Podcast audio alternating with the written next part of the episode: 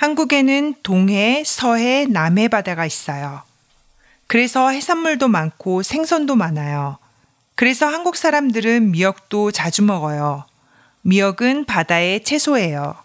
한국 사람들은 특히 생일 아침에 미역국을 먹어요. 그럼 한국 사람들은 왜 생일 아침에 미역국을 먹어요? 아기는 보통 엄마 배에 아홉 달 동안 있어요. 그리고 세상에 태어나요. 그럼 엄마는 그때부터 최소 3개월 동안 매일 미역국을 먹어요. 미역국이 엄마 배에 아주 좋아요. 그래서 지금까지도 생일 아침에 미역국을 먹어요. 그래서 한국 사람들은 오늘이 생일이에요를 오늘 아침에 미역국을 먹었어요? 이렇게도 물어봐요. 여러분도 생일 아침에 미역국을 먹을 거예요?